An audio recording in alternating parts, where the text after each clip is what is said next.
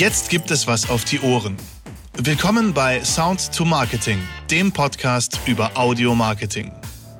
Was einen guten Podcast ausmacht, welche Soundelemente wichtig sind und wie du deine Hörer bei Laune hältst, das haben wir in der letzten Folge besprochen.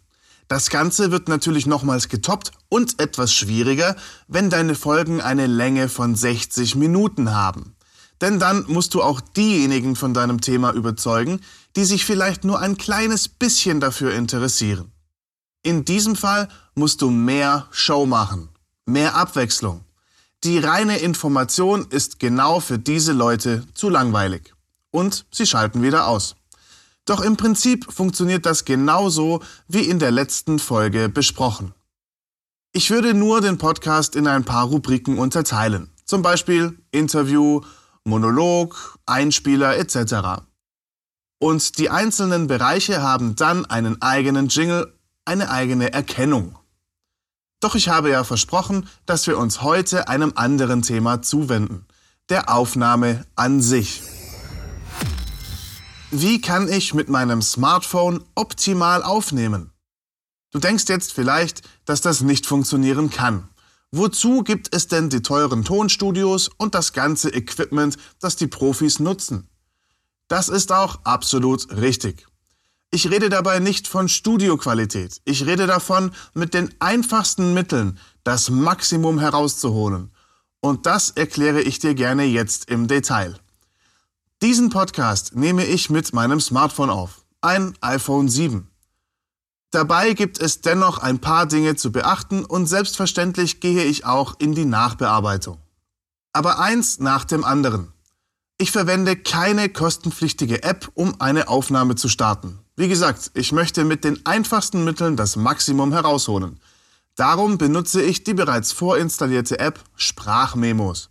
Kinderleicht zu bedienen und zuverlässig. Denn es gibt genau einen Knopf zum Aufnehmen. Den Rest erledigt das Smartphone. Jetzt muss ich noch auf meinen Aufnahmeraum achten. Und auch hier möchte ich mit den einfachsten Mitteln arbeiten. Das bedeutet, dass ich einen ruhigen Raum in meiner Wohnung benötige. Das kann jeder bei sich zu Hause einmal durchspielen und ausprobieren. Welcher Raum ist am ruhigsten? Keiner möchte Störgeräusche auf seiner Aufnahme haben, also auch keine Lüftungen oder sonstige Geräte, die angehen könnten. Zusätzlich sollte man nicht die Durchgangsstraße oder die Bahnlinie hören und auch keine spielenden Kinder auf dem Spielplatz vor dem Haus. Dazu sind Polstermöbel in diesem Raum praktisch, da sie die Schallreflexionen dämpfen. In meinem Fall war das Schlafzimmer der ruhigste Raum. Jetzt gilt es noch, eine kleine Kabine zu schaffen, in der man aufnimmt. Das koppelt das Smartphone zusätzlich nochmal vom Raum ab und man vermindert den noch übrigen Raumklang.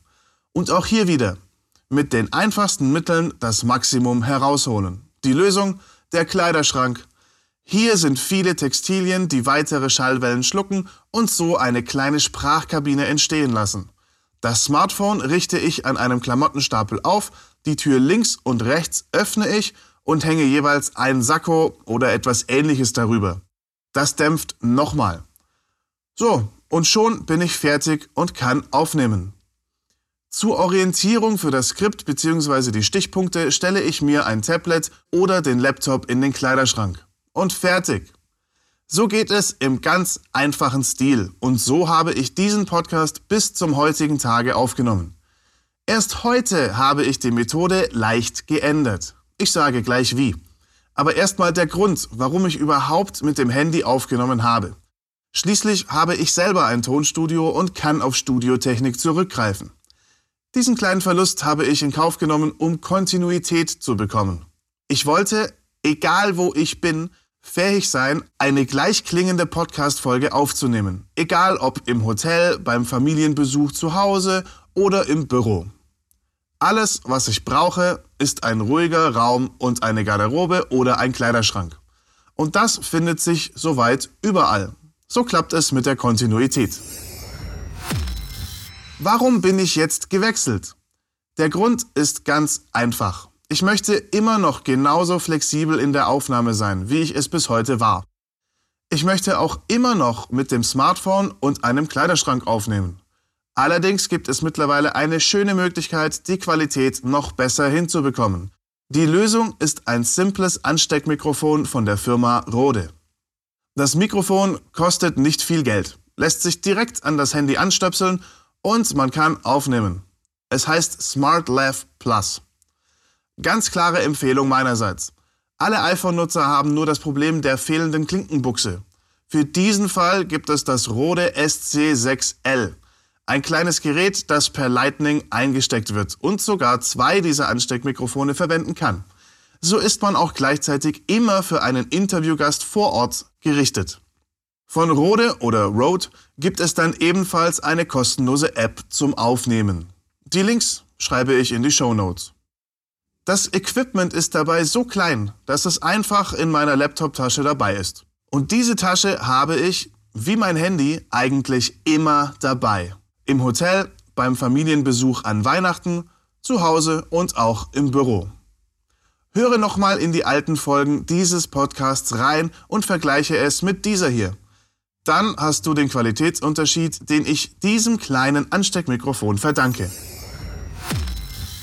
So einfach geht das Aufnehmen mit dem Smartphone. Ich hoffe, ich konnte dir heute ein paar gute Tipps zum Aufnehmen mit dem Smartphone geben. Übrigens, die Reporter-App von Rode hat ebenfalls nur einen Knopf zum Aufnehmen, ist also genauso einfach zu bedienen. Jetzt wünsche ich dir eine gute Zeit und freue mich, dich bei der nächsten Podcast-Folge wieder zu begrüßen.